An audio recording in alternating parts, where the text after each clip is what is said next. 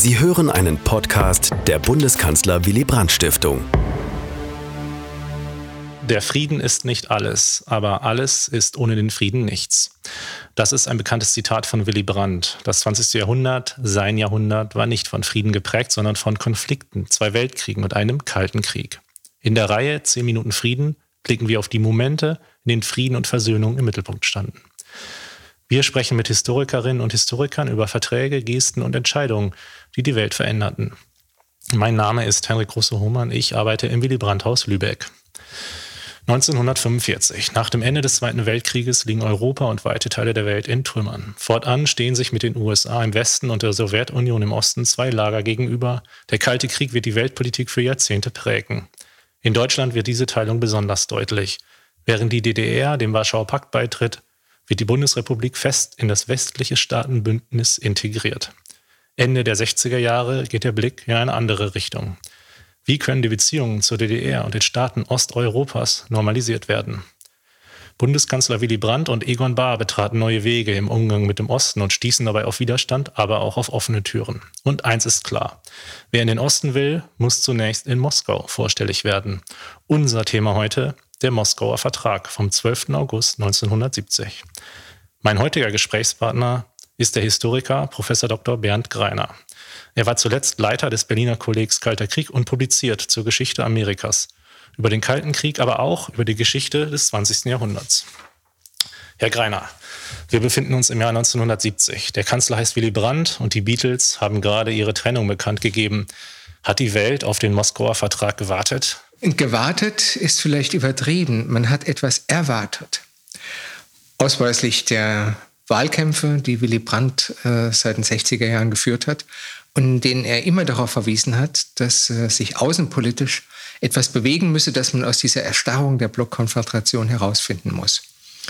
Von daher hat man einen Wandel erwartet, aber doch nicht damit gerechnet, mit welcher Geschwindigkeit und mit welchem Nachdruck die sozialliberale Koalition unter Willy Brandt das auf den Weg bringen würde, dass innerhalb eines Jahres nach Regierungsantritt zwei große Verträge geschlossen würden. Der eine in Moskau im August 1970, der andere in Warschau im Dezember. Und dass das nur der Auftakt war zu einer ganzen Reihe von Vereinbarungen und Verträgen, also für die sogenannte Ostpolitik. Jetzt schauen wir aber auch auf die anderen Player in diesem Spiel, auf die Supermächte, die USA, die Sowjetunion, aber auch auf die DDR. Wie blicken die auf den Weg, den Willy Brandt einschlägt? Also von mehreren Seiten, nicht nur innenpolitisch, sondern auch außenpolitisch, schlug der neuen Regierung ein ausgesprochenes Misstrauen entgegen. Die Amerikaner waren alles andere als erbaut, dass sich einer ihrer wichtigsten Verbündete, Verbündeten, also der Juniorpartner in Westeuropa, in dieser Weise außenpolitisch emanzipierte. Man hätte das lieber in eigener Regie, wenn überhaupt, gemacht. Aber die Tatsache, dass hier eine Bonner Regierung nicht nur eigenständig, sondern selbstständig agiert, war in Moskau war in Washington befremdlich. Vor allen Dingen die Tatsache, dass Egon Bahr nach der Amtseinführung der neuen Regierung nach Washington gereist ist und den Sicherheitsberater des Präsidenten, Henry Kissinger also, äh, eröffnete, dass man einen neuen außenpolitischen Weg, eine Ostpolitik, sozusagen den zweiten Schritt zur Westintegration gehen würde. Und das Ganze mit dem Satz, äh, ich bin gekommen, nicht um zu konsultieren, sondern zu informieren. Das war ein unerhörter Satz. Eine, ein außenpolitisches Selbstbewusstsein, das keine andere Vorgängerregierung in dieser Weise an den Tag gelegt hat. Und jetzt formuliert von einem sozialdemokratischen Bundeskanzler, dem man auch wegen seiner innenpolitischen Reformprojekte äh, nicht über den Weg traute, weil man ihn Verdacht hatte, ein Sozialist zu sein, den, den, den, den Keim des Sozialismus äh, in, in, in Europa äh, zum Blühen zu bringen. Das war das eine. Aber auch in Moskau und insbesondere in der DDR gab es große Vorbehalte. Äh, in Ostberlin ging man so weit, Willy Brandt als Konterrevolutionär einzustufen, als jemanden, der mit einem sozialdemokratischen Reformprojekt äh, die DDR unterwandern wolle. Ein Aggressor auf Filzlatschen. In Moskau gab es ähnliche Strömungen, Abgesehen, und das war der Unterschied ums Ganze, von äh, Parteichef Leonid Brezhnev. Brezhnev hatte großes Interesse daran, äh, mit der Bundesrepublik unter Willy Brandt eine andere Politik aufzulegen. Er wollte unbedingt eine Anerkennung der Nachkriegsgrenzen in Osteuropa. Er wollte verbesserte Wirtschaftsbeziehungen zur Bundesrepublik und er wollte vor allen Dingen aus der Bredouille herauskommen, indem man sich selber hineinmanövriert hatte durch die Invasion der CSSR zwei Jahre vorher. Also all das äh, war im Hintergrund dieses Moskauer Vertrages virulent. Und es zeigt nur, mit welcher welche Kraft aufgeboten werden musste, um das durchzusetzen.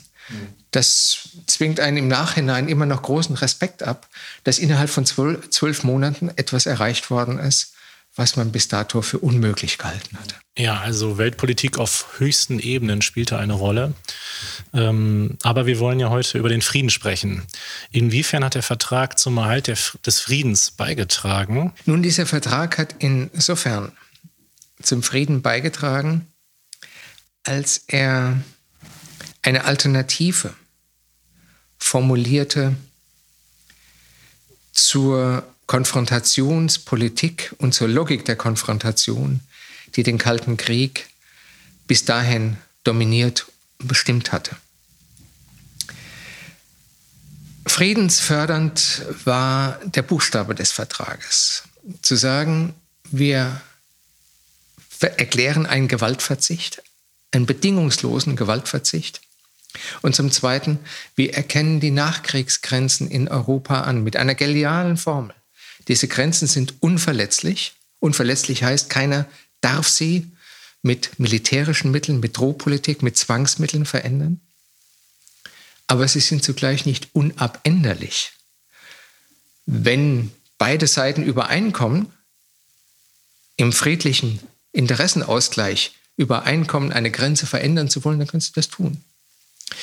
Das waren für sich genommen bereits vertrauensbildende Maßnahmen, die das Misstrauen, welches den Kalten Krieg bis dahin vergiftet hatte, abgebaut hat. Es war im Grunde genommen eine Art Entgiftungsanlage, äh, die mit diesem Moskauer Vertrag in die politische Welt gesetzt wurde. Jetzt darf man nicht vergessen, die USA und die Sowjetunion sind bis unter die Zähne bewaffnet mit Atomwaffen. Das darf man nicht vergessen, wenn man über den Frieden spricht in dieser Zeit. Hat dieser Vertrag auch darauf eine Antwort gefunden? Ja, auch darauf hat der Vertrag eine Antwort gefunden.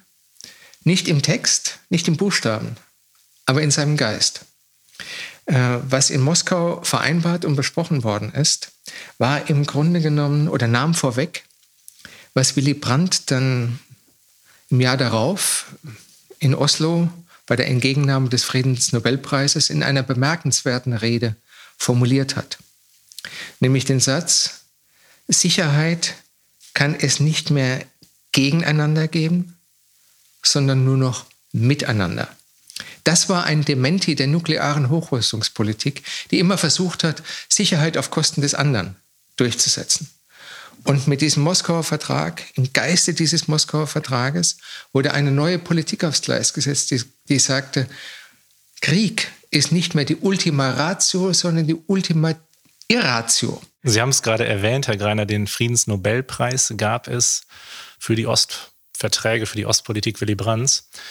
Ähm, jetzt springen wir aber mal einmal ins Jahr 1989. Die Mauer fällt und ein Jahr später ist die Teilung der Welt in zwei Lager Geschichte. Hat der Moskauer Vertrag auch damit etwas zu tun? Der Moskauer Vertrag hat in mehrfacher Weise damit zu tun. Erstens hat er dazu geführt, dass in Europa eine vertrauensbasierte Politik keine Eintagsfliege blieb. Das war eine Politik, die über die Ostverträge hinaus beispielsweise die Konferenz für Sicherheit und Zusammenarbeit in Europa mit auf den Weg gebracht hat. Diese Konferenz war ja nicht nur ein einmaliges Zusammentreffen von Diplomaten, sondern es war ein 15-jähriger Dauerdialog. Und allein die Tatsache, dass es dieses Dauergespräch zwischen Ost und West seit 1970, seit den frühen 70er Jahren gab, hat dazu beigetragen, dass spätere Konfrontationen des Kalten Krieges abgefedert wurden.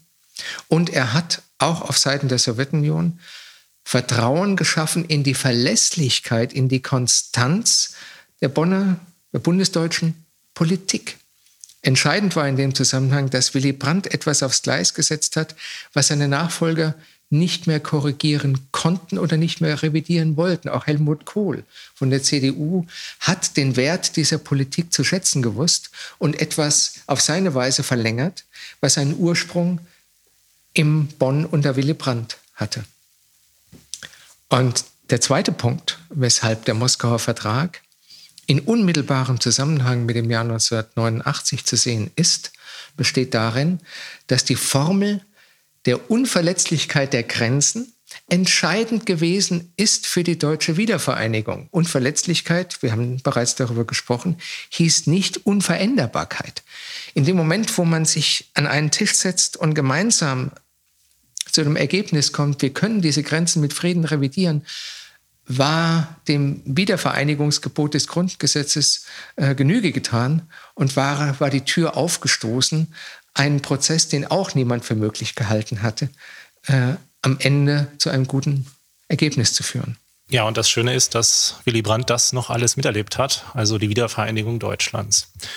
Professor Dr. Greiner, herzlichen Dank für das Gespräch und Ihnen, liebe Zuhörerinnen und Zuhörer, möchte ich schon die nächste Folge ans Herz legen. Dann wird es in 10 Minuten Frieden um Demonstrationen gehen. Demonstrationen mit über eine halbe Million Menschen in Bonn 1983. Seien Sie gespannt. Dies war ein Podcast der Bundeskanzler Willy Brandt Stiftung. Für mehr besuchen Sie uns auf www.willy-brandt.de.